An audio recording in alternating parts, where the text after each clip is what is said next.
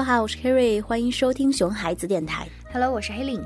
大家听我们聊天的时候，不要忘记关注 Kerry 的微信公众号 “Kerry 萌萌芽的萌也”，是萌萌哒的萌，当然也不要忘记收藏还有订阅我们的熊孩子电台还有评论和打赏哦。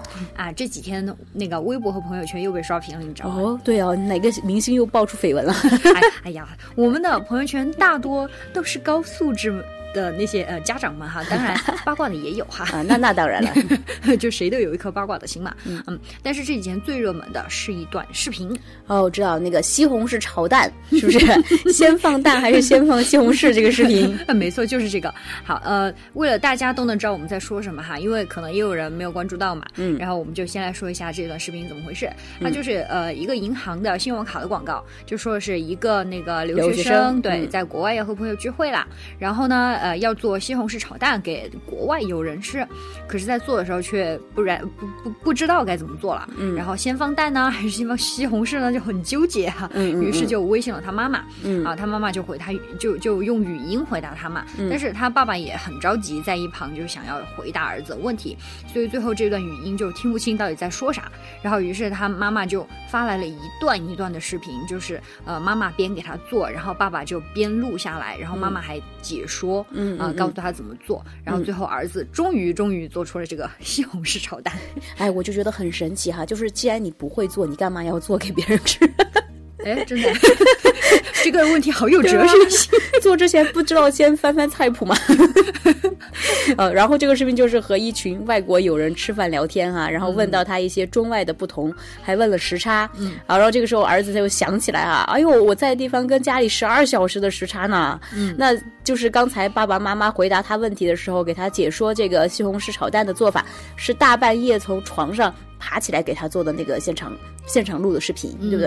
然后这个时候儿子就百感交集啊，然后整个视频就这个样子，对吧？哎，这个这个视频发出来之后哈、为什么会在微博还有朋友圈里面，嗯，就是被传的这么厉害，被刷屏这么厉害哈、甚至很多公众号，我觉得这些公众号我也非常的佩服他们，就是反应好快，对，视频刚刚出来就已经好多公众号在发了啊。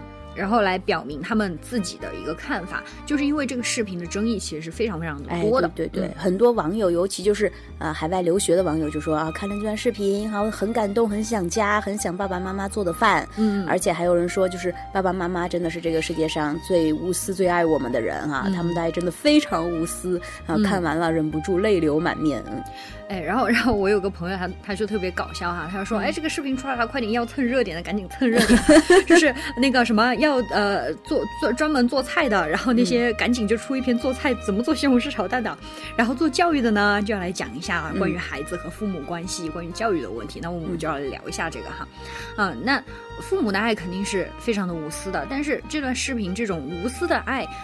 对孩子来说真的是好事吗？哎，对，而且就是已经无私到了为了教儿子西红柿炒蛋，然后大半夜睡着了，爬起来给他录个视频。嗯，对，我在想这个事情不是应该在他五岁的时候教吗？为什么要等他三十五岁、二十五岁才教？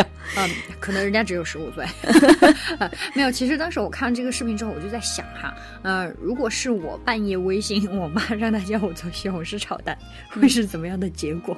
嗯，也会爬起来给你做吗？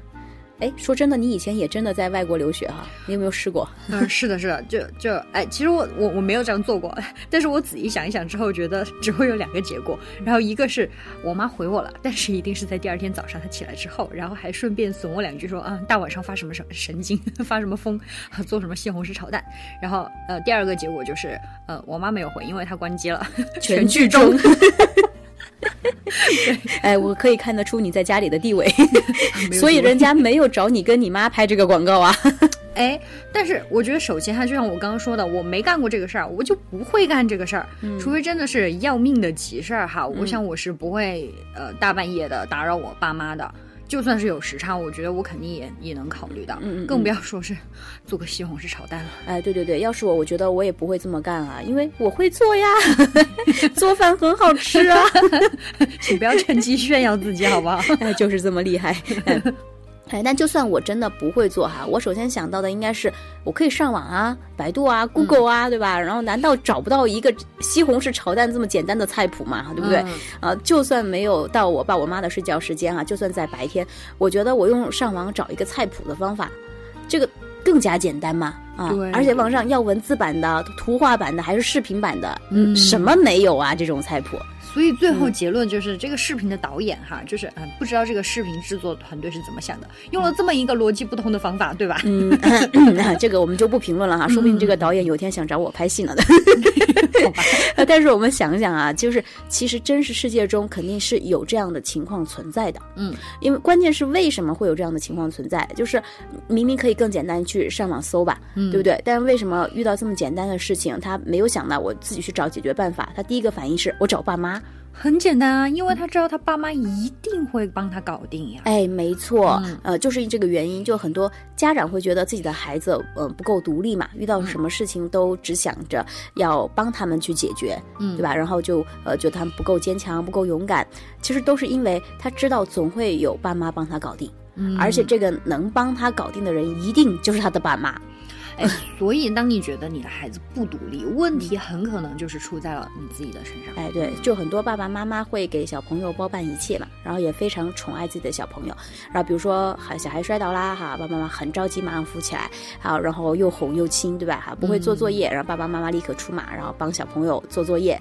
小朋友呃不想走路啊，爸爸妈妈哈就是第一个冲过去抱起来，对吧？嗯甚至小朋友问的任何一个问题，嗯，都是爸爸妈妈告诉他答案，对，第一时间直接对第一时间直接直接告诉他答案了。嗯嗯嗯嗯。那其实我觉得，除了刚刚讲宠溺孩子这个方面哈，还有一个方面就是，嗯，爸妈可能觉得这样最省事儿。哎，对对对对对吧？对对对，就其实以前爸爸妈妈都问我嘛，说，哎，他老爱问为什么为什么为什么，我要不要嗯回答他？嗯。我就说你如果呃有时间，你可以回答他；嗯。如果你觉得老是回答他不够好的话，你要不要教他解决问题的办法？嗯。啊，比如说，呃，我也不知道啊，我们一起去查查书啊。嗯那爸爸妈妈也不知道呀，我们明天去幼儿园问问老师啊。嗯嗯嗯，但是爸爸妈妈就说，哎呀，这样不是很麻烦吗？对对对对，是的。其实我觉得这个也很正常，我觉得也非常能理解爸爸妈妈哈。就是一方面就是的的确确你，你教他方法，让他去找方法，那个过程又长又艰辛，对，对对又麻烦，对直接说就更简单。多么简单，对不对？其实我们大人平时也会偷这个懒哈，不光是教育孩子，可能和别人相处上也会有这样的问题。是，还有什么吃饭？你说我喂他，哎呀，两口就吃完了，对，让他自己吃，吃的两个小时。啊，满身都是，我还要收拾，多麻烦。对，嗯是的。然后还有就是，呃，你想想哪个父母不爱自己的孩子，是嗯不是就恨不得把世界上最好的东西都留给孩子？嗯呃，是不是就希望孩子就一直开开心心的，哎对吧？肯定，嗯，嗯，可问题是，如果你一直这样什么都帮孩子做了，包办一切，嗯那么孩子就会一直对你很依赖啊，然后直逐渐就失去了那个独立解决问题的好的心态还有能力了。嗯，对他就是你习惯帮他把一切都做了。第一就是、呃，觉得他也方便，然后你自己也方便，嗯对不对？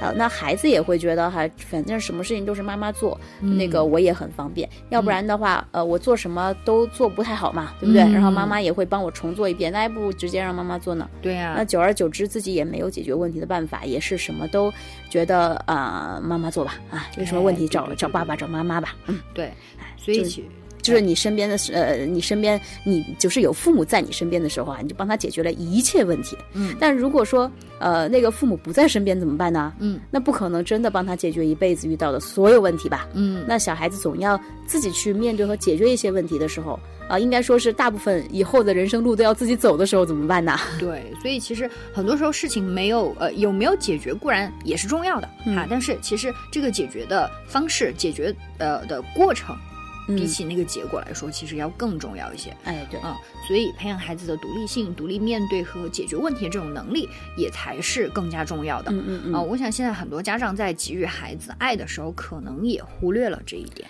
对对对，就是独立性这个东西，它不是一天两天就有的嘛，对吧？嗯啊，你觉得小孩要出国了，十七八岁了，哇，我要让他培养独立性，嗯 没有那么快呀，是吧？他需要我们从小就给小朋友去培养，你不可能说等有一天他真的离开你，遇到困难的时候，你那个时候立刻告诉他啊，他就立刻有，那不可能啊。对，那就会像视频中这个这个 这个学生一样，对，大半夜把你吵醒啊。好，那么我们就来说一说哈，怎么才能给孩子培养独立性吧？嗯，对，首先第一点，我觉得我们首先给他足够的尊重吧。嗯你起码要让他有足够的自由选择的权利。嗯我们也说了，现在很多爸爸妈妈就是什么事情都喜呃自己给小朋友包办了嘛，啊嗯觉得觉得小孩啥也不懂，然后做不好，我们需要去帮他做决定。但是其实小孩子渐渐长大，他有了自我意识，有一些事情就可以让他自己选择了。嗯嗯，哦，大事儿不能，小事儿总行吧？对呀是吧？比如说早上起来穿什么衣服呀，选什么玩具呀，对吧？嗯那虽然事情不大，但是正是你在给他尊重的表现嘛。